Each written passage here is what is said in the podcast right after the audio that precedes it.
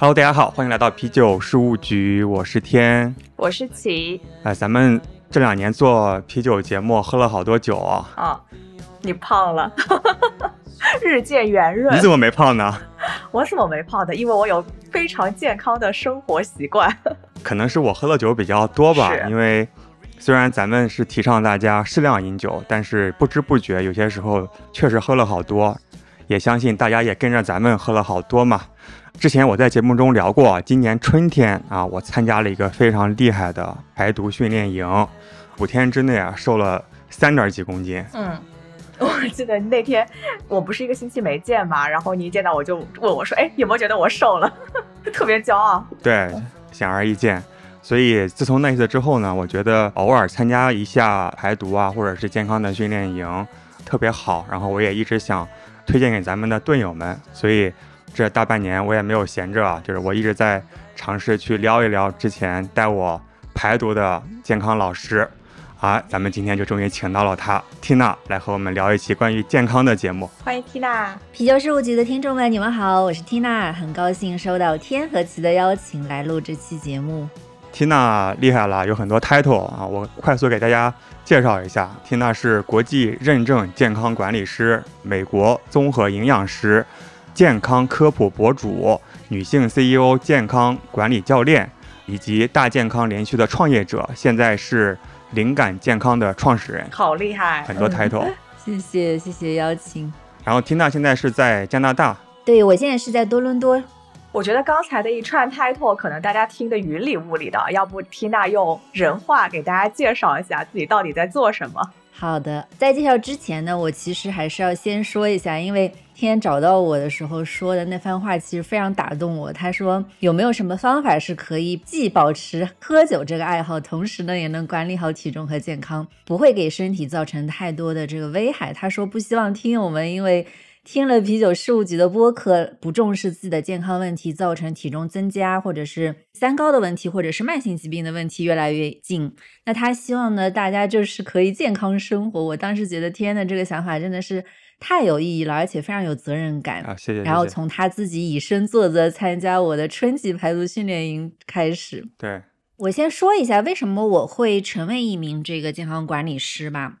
第一个呢，是因为我自己曾经有过一段健康出现故障的经历啊。因为创业这几年，其实是一直伴随着这个高强度、高压力的生活，嗯，已经感觉到身心俱疲了。但是直到二零一九年的时候，我自己健康出现了一次非常严重的身体警报。因为当时移民的关系，我回到加拿大，然后就不得不放掉我国内苦心经营的事业。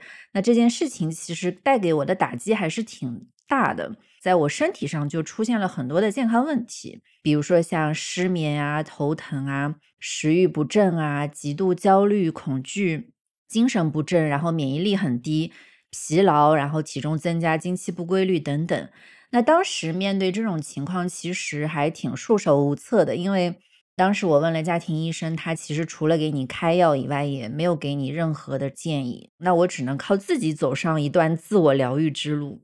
这个过程中，我其实也每天搜索各方面关于健康的这个信息。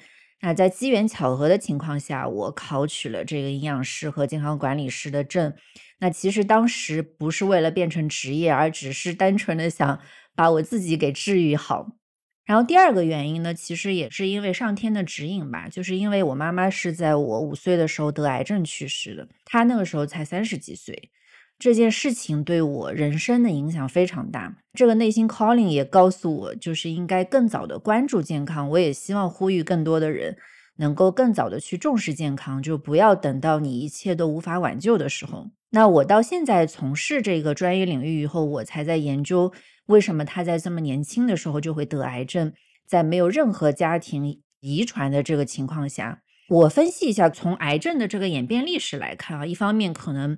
对于管理情绪压力，尤其是女性本身情绪压力值就非常高，那没有得到很好的管理。那么另外一点的话，女性从三十一岁到四十岁是一个慢性疾病的高发时期，这个时期比男性要早二十年左右。那当然也有可能是因为生了我以后得了产后抑郁，或者是他本身有一些慢性疾病，身体的这个炎症非常高，所以呢，从他的这个事情上面，我也是想告诉大家，我们要应该尽早做一些我们能掌控范围能够做的这个事情。所以也是我决定从事这个行业的一个很大的一个原因。刚才你们问到健康管理师具体做什么，这个我也是来简单来讲一下，因为毕竟健康管理它是一个非常新型的这个概念。其实简单来讲呢，健康管理就是做两方面的这个内容，一方面呢就是预防，第二方面就是对于亚健康症状和慢性疾病的管理和康复。那预防我们做的是什么？其实就是像一些健康的膳食习惯和生活习惯的养成，包括体重管理、糖尿病预防的问题，比如说像糖前，然后还有今天着重我们会讲到的这个 detox 排毒，其实也是一个很好的这个预防的手段。那包括还有像这个女性健康啊、男性健康啊、精神健康啊、科学备孕等等，这些其实都属于预防的这个范畴里面。按照长寿的标准来讲啊，可能。每个人都有可能活到一百多岁，所以你是希望健康的活到一百多岁，还是说被疾病缠绕来活到一百多岁？这个完全由你现在来决定。百分之六十左右都是在我们的这个掌控范围中的。第二个呢，就是疾病管理。按照我们中国的这个数据，我看到百分之七十六以上的人都处于亚健康的状态，而且百分之二十的人他有这个慢性疾病的问题。那健康管理，我们管理的目标是去改善症状和逆转，通过慢慢的这些改变，帮助你去减少用药量和你的医疗费，让你像正常人一样可以快乐的生活。但是它不是说去治疗和治愈啊，是让你帮你的各方面的指标 变得更好。因为对于比如说有慢性疾病的人来讲，健康管理师这个作用其实是帮助他去建立一个缓解病人焦虑。和医生压力这样的一个桥梁，因为我们知道医生他做的是这个诊断的工作和开药的工作。那当然，因为医生也很忙，你诊断的时间一般你可能几分钟就已经结束了。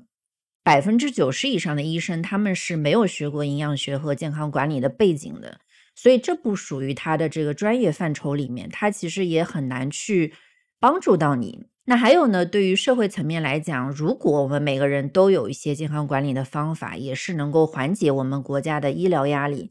你出现一点小问题，你真的不需要马上去医院。这样的话，对于我们国家的医疗压力是很大的。那你的个人开支也会变得很大。所以，如果你知道怎么样去管理健康，就不仅能够降低一些医疗费用，对你的个人和家庭的 经济，这个也是有大幅度的下降的。对。可以省更多的钱买酒喝，所以总结一下，就健康管理的几个抓手，就是一个是饮食，然后生活习惯，还有心理疏导。这个其实包含的比这还要更多哦，因为他是营养师、心理咨询师、体检医生、预防医学医生、功能学医生、健康教育专家，然后医学信息管理人员、康复学等等这样的一个综合体。而且它里面还会融入一些 life coach 人生教练的工作，嗯，因为要从心理底层去帮客户去探索一些驱动它的因素，才能够帮助他更好的去达到这个实践的结果。然后管理的内容呢，除了刚才齐讲到的这个饮食管理、运动管理、情绪压力管理、睡眠管理，嗯，心理。包括还要帮助你去探索一些精神层面的这个价值，其实这个身心灵三位一体，对对，因为要帮你去活出你的这个生命质量嘛。对，听起来是一个综合性学科。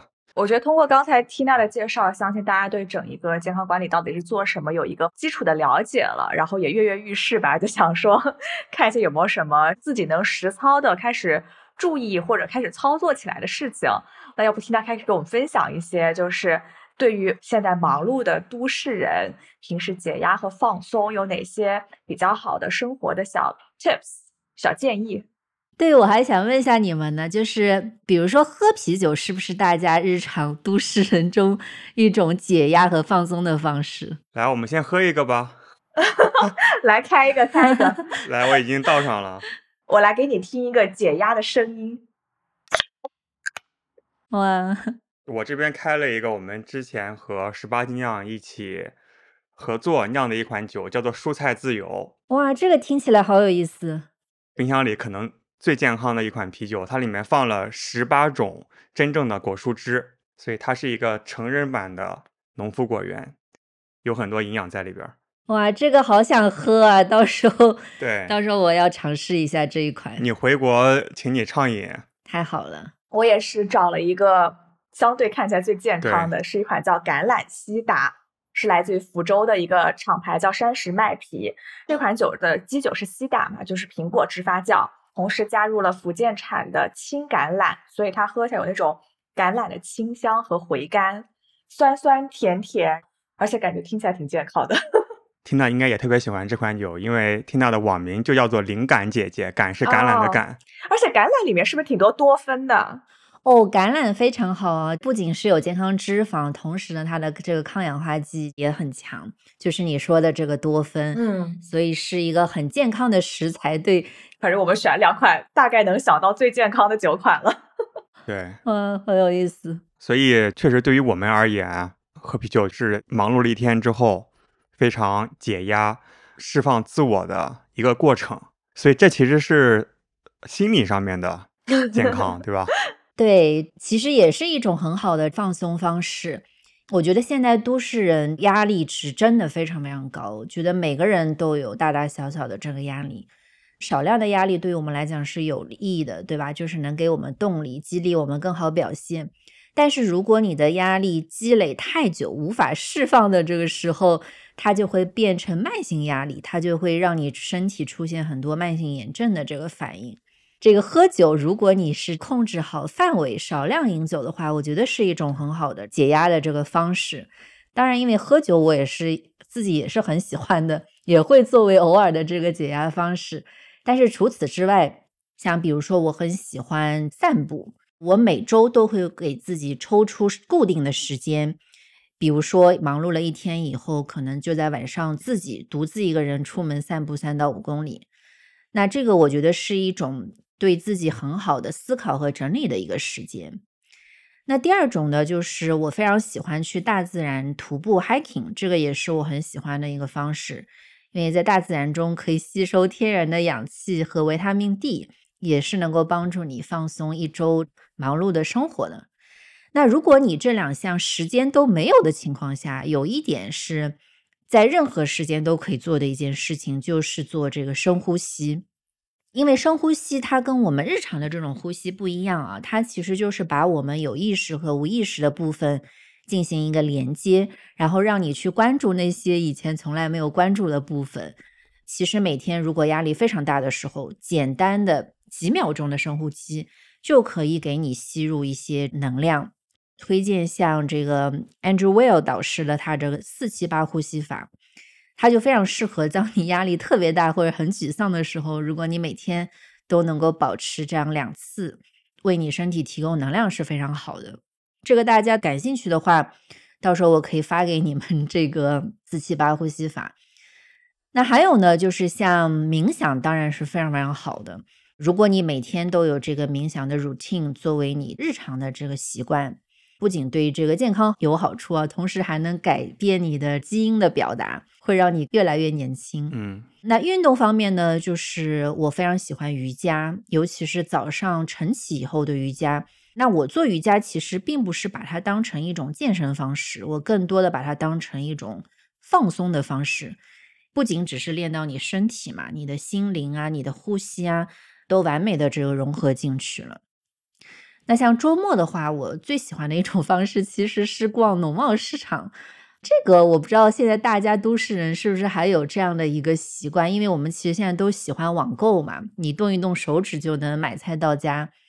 但是其实有的时候，如果你去这个农贸市场去逛新鲜蔬菜水果的时候，这种感觉是不一样的。你不仅会被这种五颜六色的蔬果。它们的色彩所治愈，同时呢，有的时候你跟农场主交流的时候，我非常喜欢，因为他们非常热情洋溢，跟你们分享这个你的，比如说他们的这些种植经历啊，或者是什么，这种方式也是挺解压的。和农场主一起交流的氛围，特别像我们去精酿酒吧里和酒吧老板交流的气氛差不多，就很热情。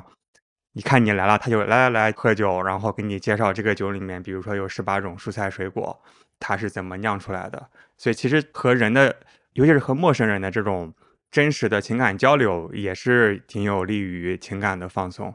挺好的，这个。对，那我觉得管理健康一个最好的方式，我们现在所有人都可以进行的，就是你要建立属于你自己的健康生活习惯。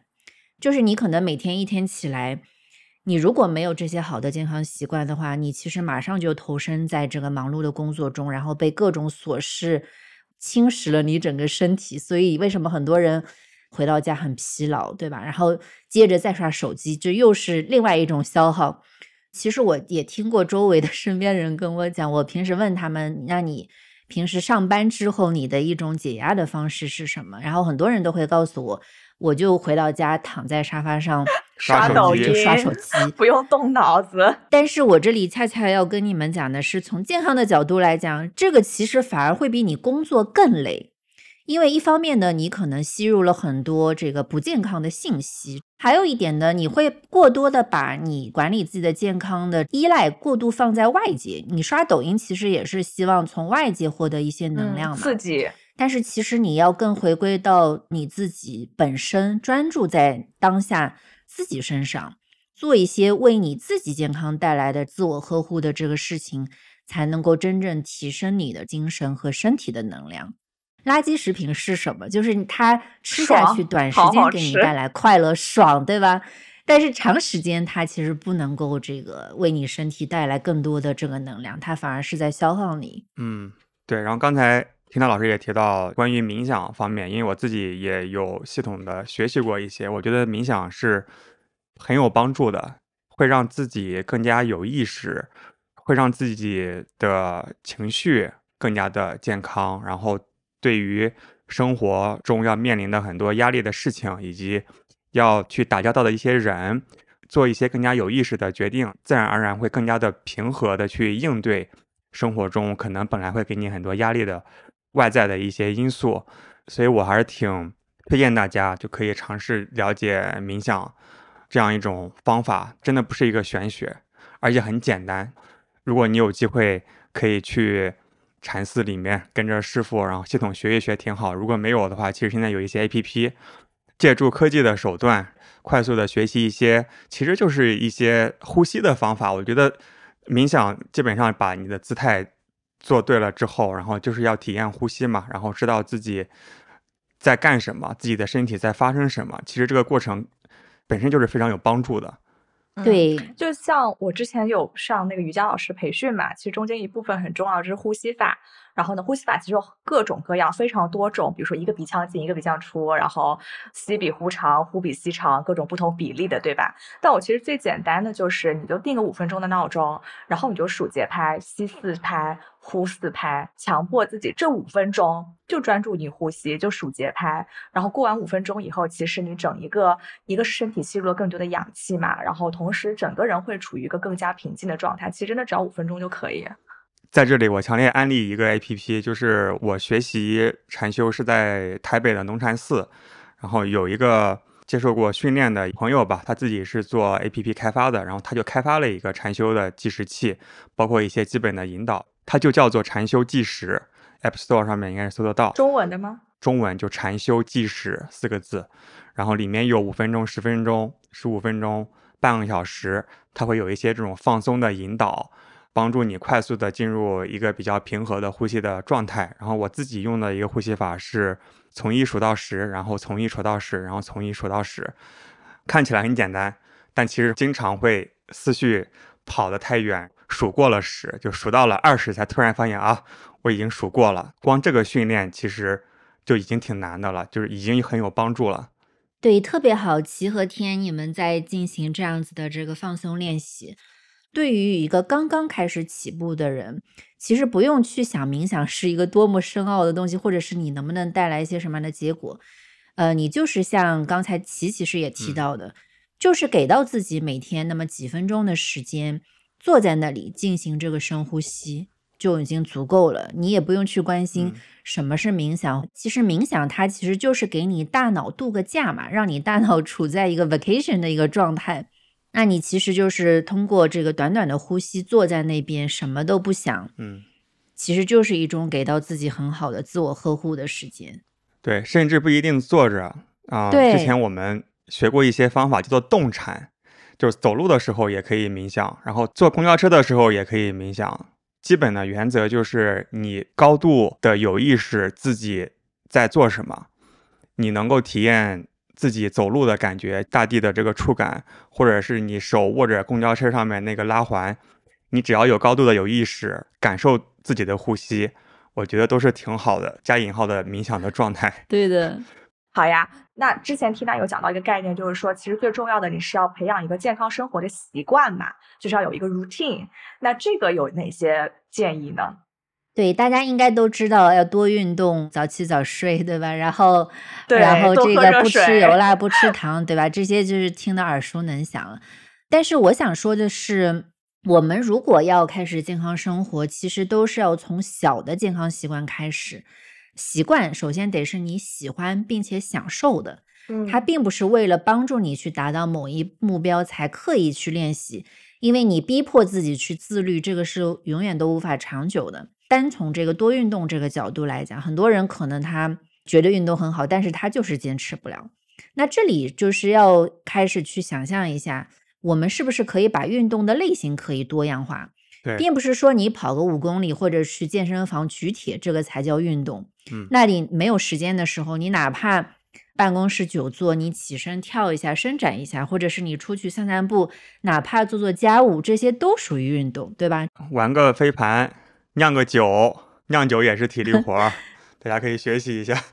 对，这个可以多元化。像我自己日常给我那个一对一客户做的一个练习，就是我会给他几十项的这个运动方式的清单，然后我会帮助他一起去挑出几个他非常非常喜欢的。我们大家不愿意运动，不是因为觉得这个不好，而是你想象中的那种运动方式你并不喜欢，所以你会有一定的恐惧感，导嗯致你不敢运动。对，就像很多人不喜欢喝啤酒，是因为他没有找到适合他的那一款。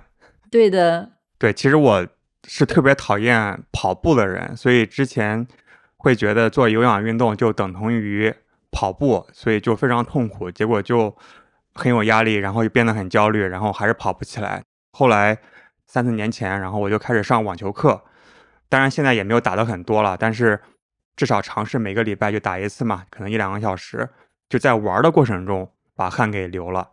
包括现在国内很流行的飞盘运动你知道飞盘已经没有那么流行了，现在流行滑板、啊，对，滑板也行吧路，冲板，哦，反正这些玩的东西都可以。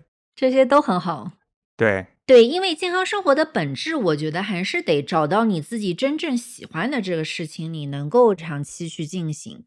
那比如说早起，其实也是一样的，很多人不愿意早起，我觉得是因为你没有找到自己真正喜欢在早上做的这个内容。我其实以前也不是一个早起的人，都习惯晚睡。但是我记得我真正开始养成早起习惯，是因为有一段时间，我跟我老公很喜欢去看日出。你们知道，就是看日出肯定是得非常早，就是你不是五五六点钟那个起的话，你根本是看不到的。当然，我们是因为尝到了甜头，我们去看了几次，哇，这种感觉太美好了，就是给到你能量的感觉。所以我们这个模式就进行了整整的三个月，而且就是边看日出边拍摄嘛。那从嗯这个习惯让我感觉到原来早起这么美好，所以把它后面慢慢延续下去，从早起这个三十分钟到早起一个小时，再到早起两个小时，然后再融入了一件、两件、三件、四件你喜欢在早上做的这个事情。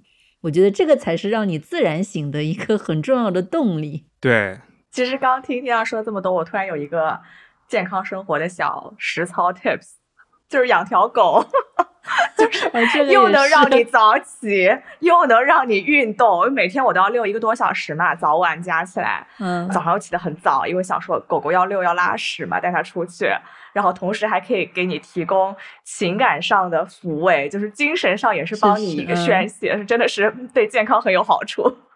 宠物这个确实能够给到你的情感支持，然后让你逼迫你就是去健康生活，这个动力也是很强的。就前天晚上再晚睡，早上七点就得起来要遛狗呀，没办法。对，然后我其实最近一两年也是不知不觉养成了一个早起的习惯，因为我发现早上就是在大多数人开始上班之前，可以有一些不用去工作，然后可以做自己事情的这个时间特别好。而且我发现早上冥想、打一个坐，或者是去看书，就有一些比较复杂的一些书，特别适合早上看，就因为脑子是比较空的嘛，比较能够看得进去。所以我现在特别享受，就是早上。简单的就打一个坐，运动一下，或者是去下健身房，然后回来冲个澡，然后看半小时的书，然后喝杯咖啡，再开始一天的工作，就很舒服。所以要找到自己喜欢做什么，就像听到老师讲的。对，总结一下就是，如果你想要健康生活，呃，我其实并不会让你一开始 就是做那个比较大的那种范畴，我反而会从一些小事开始。你打个比方，你想养成健康饮食的习惯，那你是不是先拆解一下，从控糖开始？那如果控糖这个习惯再往下拆分是什么呢？就是减少你每天喝的这个甜的饮料或者是数量。比如说，你先从这个开始。假如你现在一周七天，每天要一瓶可乐，那你是不是先减少到一周三瓶？先从这个小目标开始，达成以后再一点一点往上叠加。嗯，那然后第二个 tips 呢，就是你要奖励自己，因为其实奖励自己是在建立健康习惯过程中非常重要的一个体系。比如说，很多人健康饮食，它其实也不是，包括我自己在内，我也不是三百六十五天每天都在进行。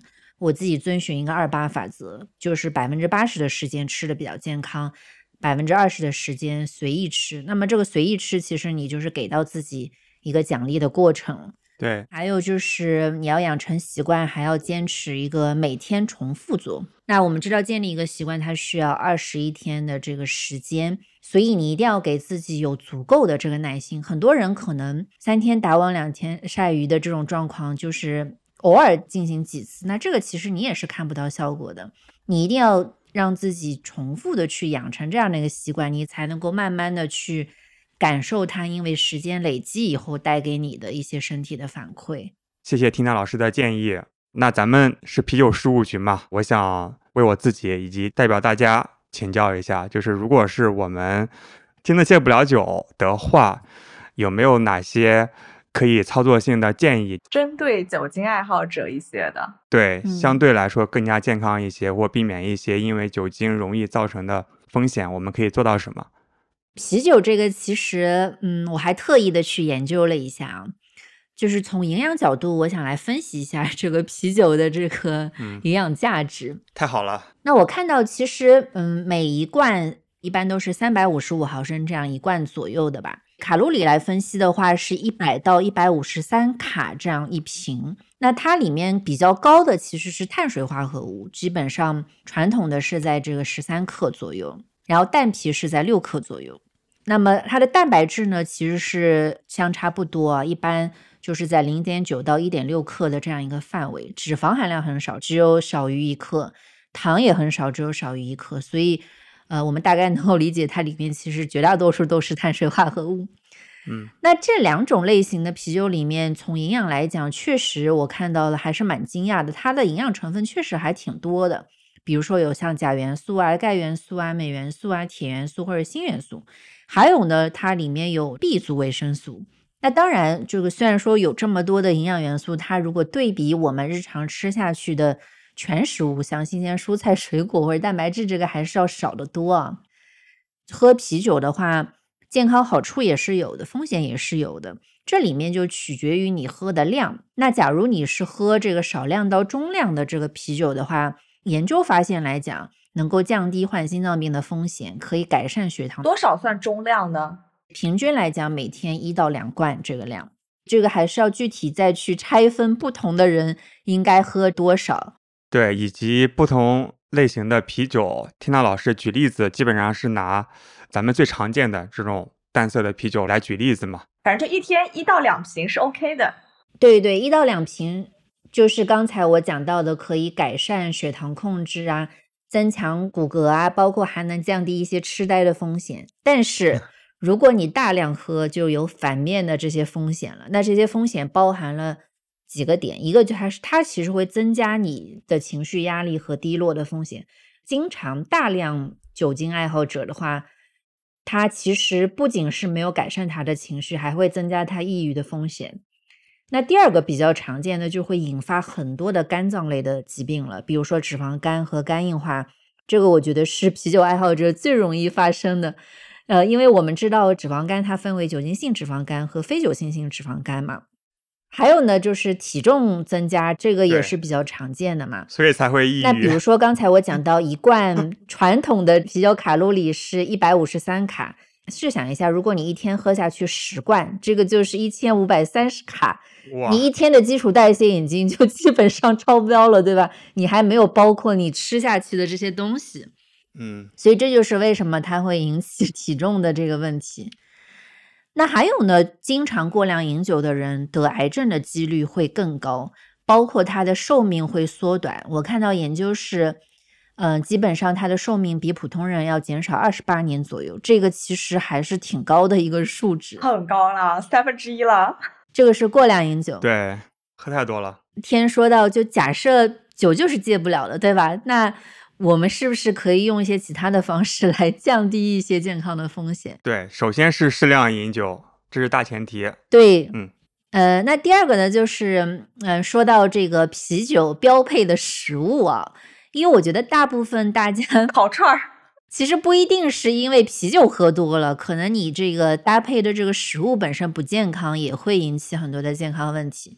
那我们典型的。很喜欢撸个串儿啊，然后配个火锅啊，或者配点花生米呀，或者是因为因为啤酒，我觉得也挺能解腻的嘛，所以比如说吃那种重油重辣的食物的时候，对，特别爽，啤酒会越喝越多，对吧？就是麻辣小龙虾啊，对，麻辣小龙虾这些，就这是标配。那这些食物的话。它其实本身的一个问题，是因为它里面可能会有含有一些反式脂肪酸和添加糖过量的这个问题嘛。其实我们如果想要保持这个喝酒习惯的话，稍稍改变一下你饮食的选择，我觉得会对你身体带来很大的帮助。嗯，一般我不知道大家喝啤酒的时间是什么，晚上吧，肯定是在晚上的时间，对吧？肯定不会在早上或者是中午，也不是肯定不会，会，大部分是在晚上。在工作，我们上午都可以喝了。OK，那一般如果是你晚上去喝的话，你其实点餐的时候，我觉得有一些讲究，可以搭配一些优质的蛋白质、少量的谷物和把精致碳水化合物去除，多增加一些蔬菜。我觉得单单这个改变，其实就已经能够有很大的帮助了。还有你的这个吃的顺序也很有讲究，大部分人喝酒都是先上来空腹喝嘛。但是呢，如果你稍稍改变一下顺序，就是以菜肉饭的顺序，也就是说先吃蔬菜，再吃蛋白质肉类，然后最后再吃饭。那啤酒其实我觉得可以充当成你的饭了，因为你的碳水化合物很高嘛。对。那如果你空腹喝啤酒，相当于你是在空腹吃下去一大堆的这个碳水化合物，然后马上就被吸收了，转化成糖。对。所以你稍稍改变一下这个饮食的顺序，也是会有一些帮助的。对，菜肉饭，大家记住。对，喝之前先吃点东西压一压，再喝。先吃个蔬菜拼盘，再吃个鸡翅，是吧？然后再来杯酒。对，然后呢，还有这个，比如说小食的选择，因为有的时候喝啤酒，你也不一定是配正餐嘛，你可能还会搭点心，花生、毛豆。对，毛豆可以吧？我刚吃了毛豆过来的。哦，毛豆非常好，毛豆是我推荐的这个健康食物的选择，记下了。麻辣毛豆呢？麻辣毛豆那当然是越纯净的这个越好，就盐水毛豆吧。对，盐水毛豆这样会好一点。然后你其他还可以搭配一些混合坚果，可以，但是呢，你要适量。就是很多人我觉得脂肪肝可能有一部分 原因是因为花生吃的太多，也有一些关系。对，一抓一把。我就是太喜欢吃花生了，而且热量肯定比啤酒还高啊！这一碗花生。对，然后呢，其他的这个有一款健康的小零食，我非常推荐，你还可以自己家里来做，就是烤鹰嘴豆。我有鹰嘴豆，它本身的蛋白质含量非常高嘛，但是你把它烤一烤以后，其实非常好吃，它就像那种豆子一样，脆脆的，又能够给你提供很多的这个蛋白质，所以这个我是很推荐的。热量也不高是吧？热量也不高，而且又是低卡路里，营养密度又非常高，而且口感很松脆，真的很好吃。我超级喜欢吃烤鹰嘴豆。好的，好的。你比如说用一点那个辣椒粉或者是孜然粉混合一下，或者香料，真的烤出来非常好吃。我会加点那个姜黄粉，迷迭香。对的，老干妈呢？老干妈就不在健康的选择中了。OK OK，就为了多喝点儿，那吃的东西大家就多注意吧。对，就吃的内容你还是可以自己控制的。然后有的时候，我觉得控制量的一个很好的方法，你尽量要用小碟子，就是切记不要用一个大碗，就是装。然后，因为你一旦放在你面前以后，你一定是想法是要把它一整碗都吃完的。但是如果你的碟子足够小，你吃完就没有了，也是一个很好的控制的方式。就吃完你还想吃，想说还得站起来再去倒，有点麻烦，就算了。对，刚才聊了吃，还有没有什么针对啤酒或者是酒精爱好者的？护肝方面还有什么比较有针对性的建议吗？就护肝片有用吗？是智商税吗？这个我真的很想问。两块来讲啊，就是护肝，其实对于喝酒的人来讲，一定是我觉得最重要的。因为首先你得了解肝脏它起到什么功能，它其实是我们人体的过滤系统和排毒系统，而且它不仅是帮助你排出毒素，它可以净化血液，还能代谢性营养物质，呃，是我们一个很重要的排毒器官。所以你得让它恢复自然的这个解毒能力。但是呢，对于有脂肪肝的人来讲，其实你日常还挺难感觉到。你有脂肪肝的，除非你已经到很严重的情况，有一些典型的症状啊，就是能让你了解你日常可能会不会有脂肪肝。比如说，你经常感觉到很疲倦，人很虚弱，腹部疼痛，背部或者经常头疼，或者是你腰腹有厚厚的这个脂肪，其实这个基本上就是 有脂肪肝的一些典型的这个症状了。导致脂肪肝其实就两种原因，一种是酒精性脂肪肝，喝太多酒；那第二种。非酒精性脂肪肝，我觉得是现在都市人很多人有脂肪肝的一个主要的原因。那这个就跟你日常的饮食习惯有关系，尤其是当你摄入了太多的这个果糖，因为含果糖的，不管是饮品也好、水果也好、点心也好、零食也好，因为我们每天能够分解的这个果糖是有限的嘛，那这些果糖分解不了，它会跑去哪里？它就会在你的肝脏中囤积。导致你的脂肪就无法被分解了，所以一般来讲，肥胖或者是腰腹脂肪比较多的人，其实有很大的原因是因为他果糖的这个摄入太多了。我觉得果糖大部分的来源于你们喝下去的饮料，就是因为饮料中真的实在是太多了。比如说像三百五十五毫升的这样一罐可乐里面，它的果糖含量其实就已经超过三十五克了。但是世界健康组织给我们的建议是，每天我们的摄入果糖含量最好不要超过三十五克。所以你基本喝一瓶饮料就已经全部覆盖了，而且果糖是无处不在的。嗯，像点心，还有很多的烧烤、油炸的食品里面，其实也有很多的添加糖，因为就是为了让它的这个食物的保存周期更长嘛，所以就会加入很多的这个糖在里面。还有我们市面上吃下去的所有的加工食品。基本上你去看添加糖的这个含量，其实都是超标的。啊，护肝片，护肝片哦，护肝片，对对对，我最关心，我真的很想买。对于肝脏保养来讲，一个非常好的一个成分其实是奶蓟草，但是护肝片市面上各种各样杂七杂八的实在是太多了。所有的这个保健品也好，营养品也好，它的关键不是在于这个成分有没有用，而是你选择的那个保健品的品牌以及它的这个成分是不是智商税，这个才是一个重要的这个衡量标准。那对于本身有肝脏问题的人来讲，我会比较推荐这个像奶蓟草 liver，就是肝脏方面的这种保养品是很好的。奶蓟草是一种草，是不是？呃，它其实不是一种草。是一种对，它是一种 herb，它是一种提取的这样的一个成分，对于这个肝脏保护还是很有帮助的。所以我买过来的是一个药片还是个什么东西啊？它有那个一粒一粒的，然后你想要性价比高，好像可以买奶蓟草的那个代泡茶，是吧？呃，对，茶也是有很好的帮助的。你知道我是怎么知道奶蓟草茶这个东西吗？嗯就我那天刷小红书，小红书突然给我推了一个，就是。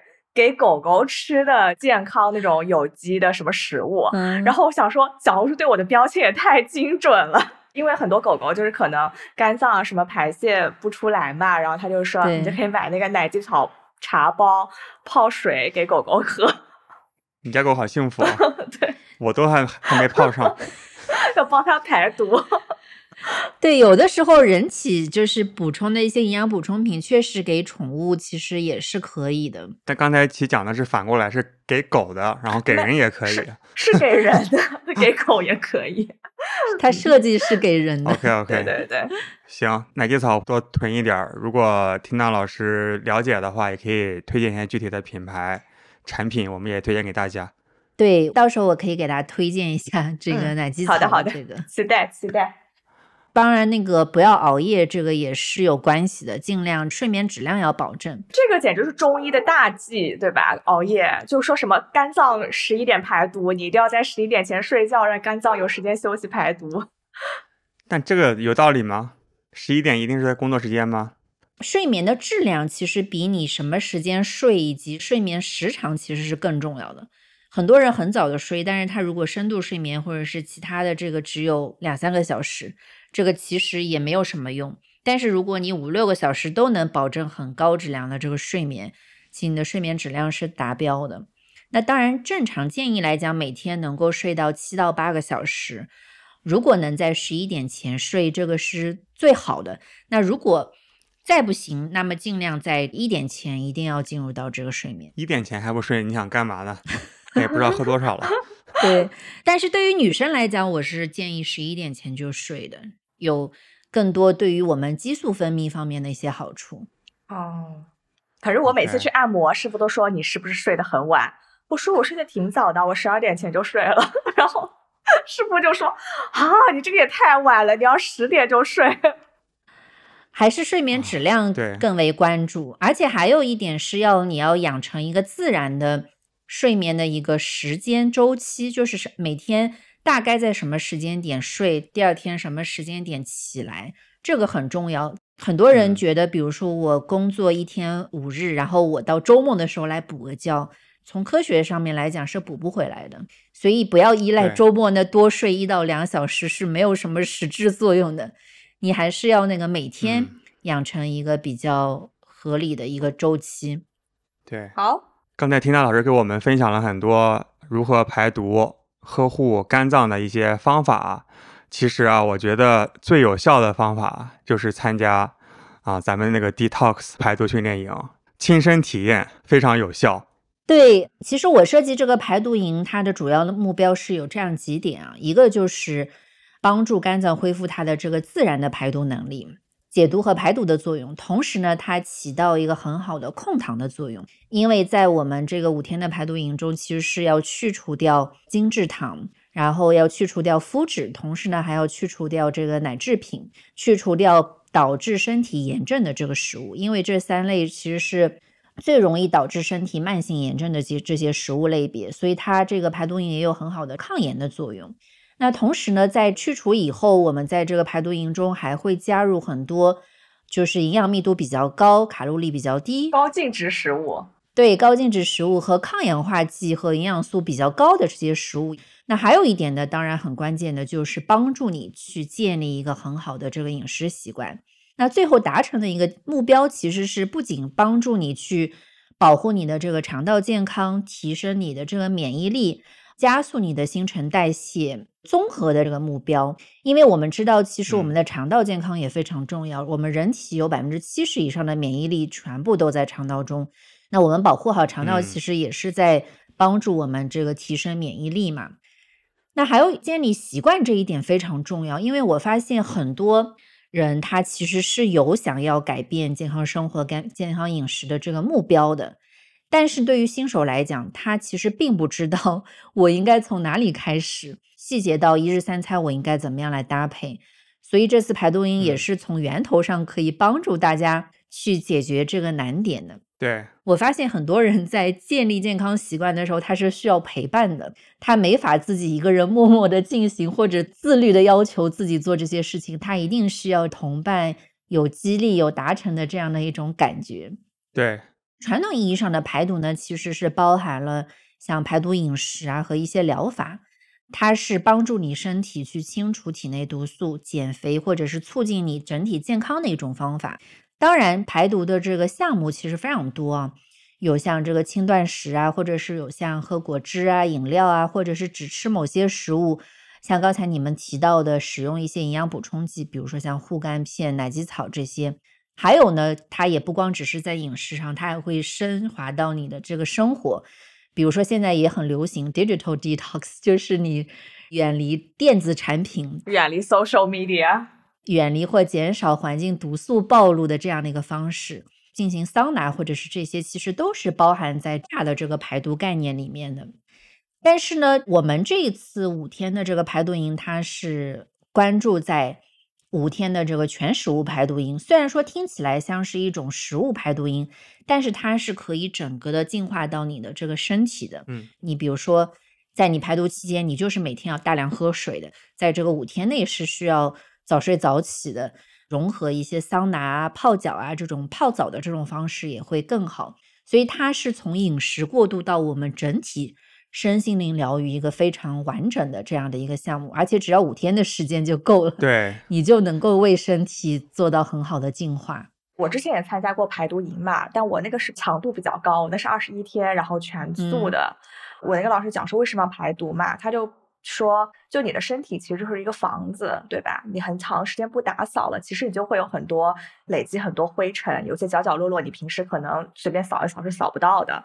排毒营其实就像一个给你的身体来进行一个大扫除，把里面肝脏啊、肠道什么脏的东西都给排掉，这样子你身体是一个更加干净、轻盈状态，然后去迎接之后的，比如说你吃下去的东西的营养可以更好的吸收。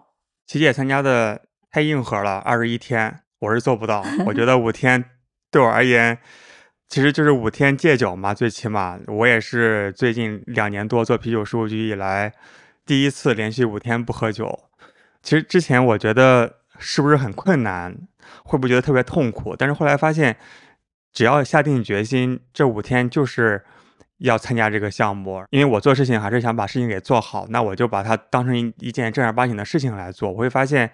也没有那么的困难，而且这个排毒营是和其他人是一起的嘛，会有一个微信群，然后大家每天会去分享自己做的东西怎么怎么样，自己的进展怎么怎么样，互相监督，不知不觉就五天过去了，瘦了几公斤，我觉得这种感觉就特别好。你到底瘦了几公斤嘛？三点几公斤，就不到四公斤嘛。哇，这个真的是非常多了，按照体重来讲，主要是我基数比较大。男生在这个排毒营中能够减重的数值，真的比女生要高很多。因为我看到那基数在那边呀。对，一般来讲，正常范围其实是一到六斤左右。那女生我看到大部分瘦到两公斤，已经是算是比较多的了。然后男生就像天讲到是瘦掉八斤，这个真的是非常多了。春季那五天参加完之后，夏季那我和尼克我们也报了。但是夏季的话呢，我和琪咱们俩要去猫眼外那边出差，所以我只参加了两天，但是两天又是一点五公斤瘦下去。第三天咱们飞广州的时候，然后我去东航休息室吃了东航那碗面，放了很多辣油，然后发给缇娜老师，缇娜老师发了个哭的表情，他说那个费工了，前功尽弃那一碗面。其实你不管做几天，哪怕只是两三天也非常好。我设计的这个排毒营，它是一个适合新手小白的，因为主要原因是我其实看到市面上大大小小的排毒营有很多啊，但是这里面呢，我其实也担心几个风险问题。第一点就是说，如果设计这个排毒营，它是不是考虑到一些健康因素和安全隐患？因为假设不是专业人士设计的排毒营，大家去参加，有的时候在食物和选择的配比上是不是很科学？这个是。有讲究的，我自己训练营里面很多学员跟我分享，他们之前都参加过大大小小的排毒营，然后跟我说他们的体验是非常痛苦的，不仅是坚持不了，而且参加完一段时间，发现身体就出现很多的问题。那这种的话，就比如说像很多的果汁排毒，其实有的时候如果你的搭配不好的话，反而更危险，有可能你喝下去了很多的这个糖分是适得其反的。那还有一点呢，我觉得需要考虑到参与选手的这个阶段，因为我观察到很多人，他都是小白阶段，他不是说自己已经曾经有过排毒经历的。对，像这个齐参加的二十一天，我相信你自己肯定不是人生中第一次进行排毒，你已经到一定阶段或者级别，你可以去参加一些高阶的。但是对于普通的人来讲，他需要一个过渡阶段。那如果你不进行这个过渡阶段，直接像。比较严格或者是非常痛苦的那种排毒营，其实我觉得参加完不仅仅对你身体造成伤害，对你心理上也会有很大的这个打击、挫败感。所以这就是为什么我希望设计的是一个它是适合所有人的，然后也是你完全没有任何基础你都可以，因为这个五天仅仅是帮助你去养成一些好的健康习惯，吃一些好的食物。参加完以后，我的一个目标。其实是希望你跟未来自己日常的健康饮食有一个最大程度的接轨，这个连接要非常紧密。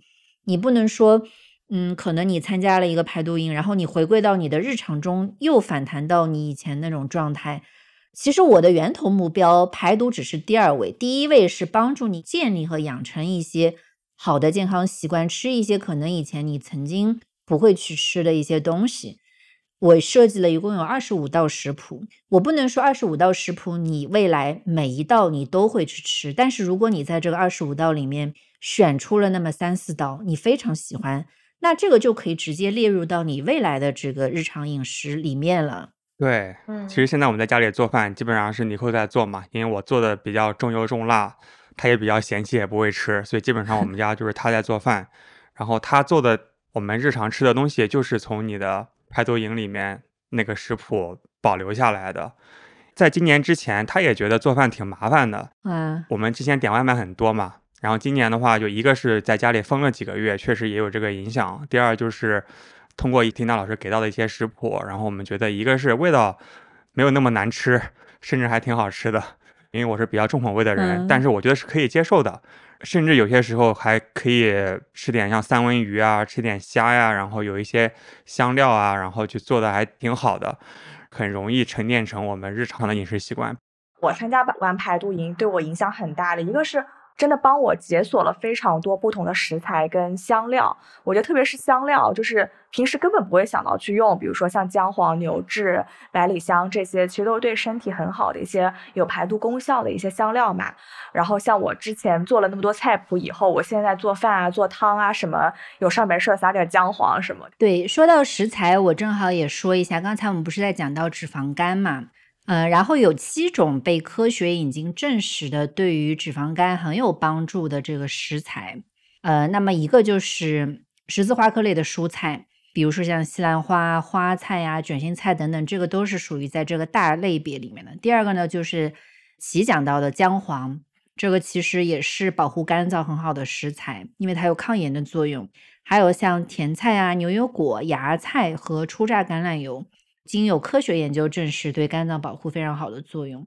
所以在每一次排毒食谱设计里面，我基本上都是更大程度的包含了这七种。